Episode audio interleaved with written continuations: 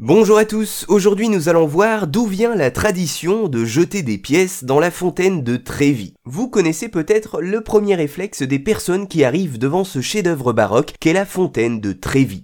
Selon les croyants, si vous jetez une pièce dans la fontaine, vous reviendrez un jour à Rome, deux pièces et vous trouverez le grand amour là-bas, ou alors un de vos vœux personnels sera réalisé, et trois pièces, vous pourrez vous marier dans l'année. Une tradition instaurée il y a de cela des années, mais qui réjouit la ville de Rome dans laquelle se situe la fontaine, qui récupère près d'un million d'euros de revenus par an, soit environ 14 000 euros par semaine grâce à cette fontaine. Ce qui n'est pas négligeable. Construite par Nicolas Salvi et terminée par l'architecte Giovanni Paolo Panini, cette fontaine de style baroque est l'un des monuments de Rome les plus assaillis de touristes. Mais alors d'où vient cette tradition, si fructueuse, de jeter une pièce dans la fontaine? Eh bien, cette association de la fontaine avec le fait de jeter une pièce est née dans le film Three Coins in the Fountain, La fontaine aux amours en français, un film américain réalisé par Jean Negulesco sorti en 1954. Dans ce dernier, trois jeunes secrétaires américaines se rendent en Italie, chacune d'entre elles rêvant trouver le prince charmant. Elles décident alors de jeter chacune une pièce de monnaie